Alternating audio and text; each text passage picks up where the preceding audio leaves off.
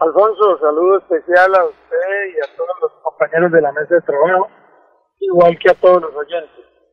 Eh, quiero que se quede ahí quietico porque entendemos que está disfrutando de las horas de gimnasia que tenemos derecho los santanderianos de 5 a 8 de la mañana. Entiendo que está ahí junto a su bicicleta haciendo el deporte. Usted es un consagrado deportista. Pero, doctor Mauricio, usted es el ponente del plan de desarrollo. Antes, para nosotros periodistas del plan de desarrollo, analizarlo era un ladrillo. Ahora no es un ladrillo. Porque como han cambiado las cosas con esto del coronavirus, eh, y había un plan de desarrollo donde contemplaban gigantescos proyectos de turismo, pues eso se cambió. La pregunta es, mm, eh, la inicial propuesta de Mauricio Aguilar a la gobernación se cambió totalmente, es decir, usted como ponente del proyecto dice que ya lo del turismo no va. Alfonso, no es que lo del turismo no vaya, sino sencillamente que el plan de desarrollo tiene unas priorizaciones. Y obviamente que dentro de las priorizaciones está primero que todo la salud y la vida de los santanderianos. Lo segundo, la seguridad alimentaria de todo el departamento en lo que tenga que ver con la parte asistencial. Lo tercero, pues tiene que ver obviamente con el tema de la reactivación económica y digamos que podemos hablar también de la reconstrucción social, ¿sí?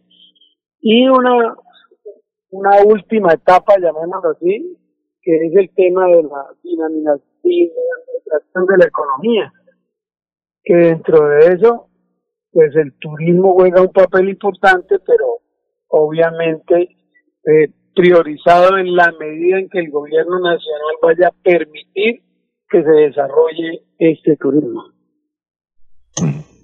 Ahora, doctor eh, Mauricio Mejía, en palabras más, palabras menos, los proyectos que había aquí, que eran como ocho, entre ellos el famoso parque del cacao ahí en San Vicente, Pamuca, y otros proyectos en García Rovira y en el sur de Santander, y también la, o la rehabilitación y fortalecimiento de los eh, clásicos parques como Panachi, El Santísimo y otros esos, eh, esos proyectos ya no van, es decir, ya, ya no se van a construir eso, mm, eh, eh, esas obras. Esas obras van a depender de la gestión de recursos que se puede hacer ante el gobierno nacional, de los programas que el gobierno nacional vaya a sacar en los procesos de la dinamización del turismo en el momento en que la nación así los tiene conveniente. Lo que sí podemos decir con, mucha certeza es que si se aspira a hacerlos con recursos departamentales, definitivamente no se logran en los próximos cuatro años. Hay algunas prioridades, por ejemplo, lo del Totocoro, eh, lo de la reactivación de la zona del embalse del Totocoro, pues esa está incluida y está obviamente contemplada también en, en el famoso acuerdo bicentenario que se ha hecho con el gobierno nacional. Pero igual, todo esto el gobierno nacional aún no lo ha replanteado y por eso aún no se sabe qué de lo que estaba andando se pueda finalmente llegar a ejecutar. Eh, eh, doctor Mauricio Mejía, ¿de cuánta plata estamos hablando? ¿Cuánto vale en este momento el plan de desarrollo de Santander? El plan de desarrollo de Santander vale en este momento 6.5 billones de pesos, de los cuales, más o menos, para darle una idea, en el, tema de seguridad más o menos unos 300 mil millones, eh, para el tema de competitividad, emprendimiento y empleo hay 2 billones, porque este es un papel muy importante en el proceso de la reactivación de la economía y para el equilibrio social y ambiental, que es el tema de la parte asistencial del departamento, la forma en que se vaya a manejar el tema social, tienen más o menos 4 billones de pesos. Eso da más o menos, a, grosas cifras, 6.5 billones de pesos. ¿Qué tiene garantizado Santander?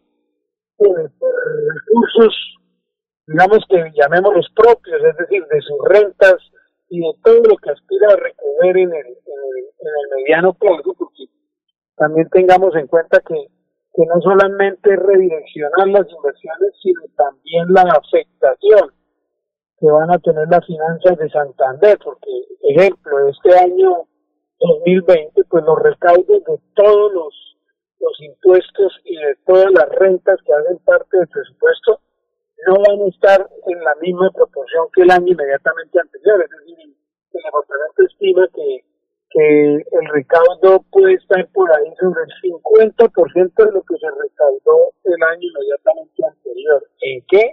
Pues en el tema de licores, los impuestos a los licores, el tema del impuesto vehicular, el de, ganado, en fin, todas las rentas que hacen parte del presupuesto y Eso se estima que se puede caer en el 2020 al 50 o 60%, en el 2021 tendrá una recuperación dependiendo del desarrollo de la pandemia y puede subir al 80-90% y finalmente se normalizará en el 2022 que ya llegaría al 100% de lo que son realmente las rentas de Santander. Entonces yo sí cuenta que tenemos un plan de gestión muy importante donde el señor gobernador tendrá que hacer muchísima gestión y donde realmente pues, estamos dependiendo de la de lo que el gobierno nacional vaya finalmente a planificar para los próximos dos años.